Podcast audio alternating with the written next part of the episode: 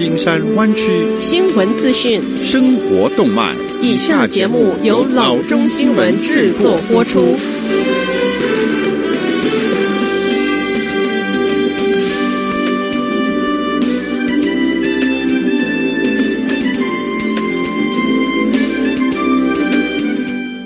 各位听众，大家好，欢迎来到老中广播电台的节目，我是君君。我们首先来关注今天的旧金山湾区地方消息。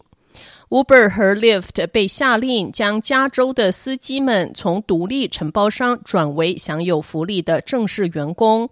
在一场 App-based 零工经济输不起的法律战争之中，Uber 和 Lyft 这两家公司是先败了头一战。这位法官周一的裁决不是最后的定论，预计两家网约车公司将对这个影响深远的初步禁令提出上诉。在他们设想方法调整自己商业模式以符合这项禁令之际，他们的服务可能因此被停止。这一起案件由加州官员为执行一项今年生效的加州劳动法而提起，是迄今为止对 App-based 零工经济最严重的法律威胁。目前，许多依赖承包商提供按需求服务的公司在疫情中已经是深受重创。San Francisco 高等法院法官 Ethan Showman 同意将禁令暂停十天，以便两家公司对他的决定提出上诉。Schuman 同意加州总检察长 Xavier Becerra 的观点，也就是 Uber 和 Lyft 违反了 Assembly Bill 5。根据 Assembly Bill 5，工人通常只有在履行公司正常业务之外的职责之时，才能被视为承包商。如果这一些公司不得不将加州的司机们重新归类为员工，他们将面临加班费、医疗费和其他昂贵福利的负担。Lift 律师在八月六日听证会上辩称，Becerra 要求的禁令将严重的破坏两家公司的服务业务，并对司机和乘客造成巨大的伤害。两家网约车公司所在的 San Francisco 城市也加入了 Becerra 的诉讼。他指出，在 Uber 和 Lyft 以违反加州劳动法方式成长为巨头的过程中，中司机们受到损害多年。下次消息。瘟疫造成的最新短缺物资就是硬币，这对大多数的人来说可能没有什么影响，因为摆在那儿都不会减少它的价值。但是对小商家可就麻烦了。虽然有不接触电子支付，但是找零钱还是存在。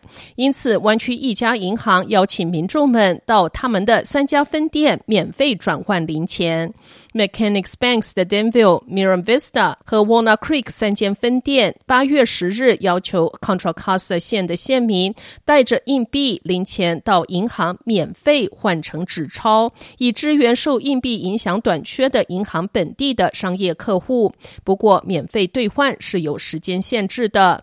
尽管目前仍有足够的硬币在市面上流通，但是受到疫情的影响，美国人已经不像瘟疫前那样使用硬币来消费，因此贩售大部分分商品在十元以下的小商家、咖啡馆、杂货店等等，即使配备了不接触式的支付装置，但是还是必须要有硬币，以应不时之需。何况老爹老妈型的杂货店，几乎更是完全以纸钞和硬币在做生意。联准会已经估计，今年年底之前，每个月的硬币短缺缺口将高达三十五亿枚。下次消息，本来在网络长城世界才会看到的翻墙软件 VPN，如今因为世界各国相继禁止或威胁限制 TikTok，造成这一类的软件使用在网络自由国家也爆量增加。VPN 可以让用户从一条加密通道来访问线上服务，从而绕开对应用城市的封锁。号称在全世界九十四个国家或地区拥有三千台伺服器的 ExpressVPN 副总 Harold Lee 说：“我们看到世界越来越多的政府正在试图控管人民接触资讯的来源，因此全球很多人都在使用 VPN 访问被阻挡的网站和服务。实际上，在美国政府宣布可能禁止 TikTok 之后，ExpressVPN 网站就出现每周相比增加一成左右的流量。同样情形也出现在日本和澳洲。当政府宣布可能要禁掉 TikTok 后，VPN 使用流量就周比百分之十九和百分之四十一的增长。印度在正式封锁 TikTok 后，ExpressVPN 的网络流量周比增加了百分之二十二。而在香港，随着国家安全法的颁布，TikTok 自愿退出该市场，VPN 在当地的周比流量就增加了百分之十。箱子消息，因为不满 Tesla 统治了电动车的市场，二零一五年放话要颠覆他的 Faraday Future。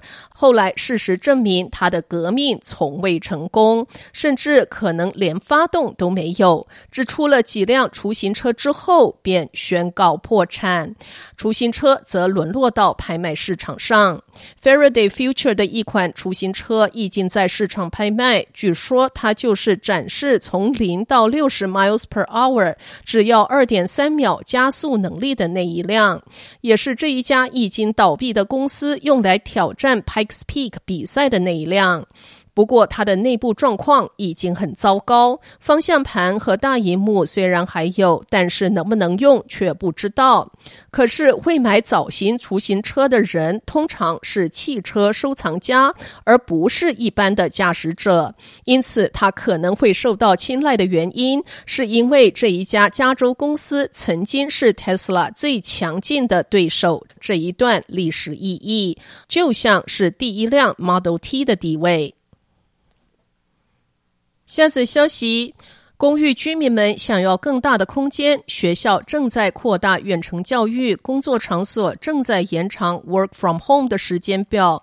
有了这一切，湾区的又一个热门假日休闲目的地变得非常的火爆，以至于它跟不上房地产的需求，也就不足为奇了。包括 Palm Springs 在内的 Coachella Valley 正经历着破纪录的一年，并且这个势头没有丝毫停止的迹象。Palm Springs Regional Association of Realtors 数据显示，Palm Desert 和 Palm Springs 独户住宅的价格分别上涨百分之十一点五和百分之十一点二。由于夏季通常是被认为炎热干燥沙漠社区的淡季。因此，房地产经纪人预测增长将持续到秋季。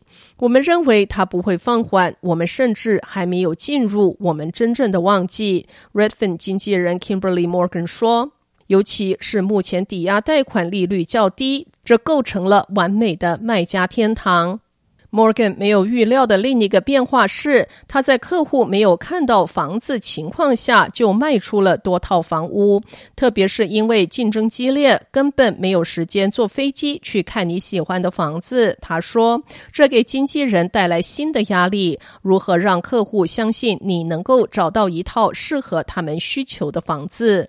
太疯狂了，摩根说。四十八小时之前上市的房源，我们已经看到有十到十二个超过要价的报价，库存处于历史最低的水准。好的，以上就是生活资讯。我们接下来关注一下天气概况。今天晚上湾区各地最低的气温是五十六度到六十九度之间，明天最高的气温是七十八度到九十九度之间。好的，以上就是生活资讯以及天气概况。新闻来源来自 triple w dot news for chinese dot com 老中新闻网。好的，我们休息一下，马上回到节目来。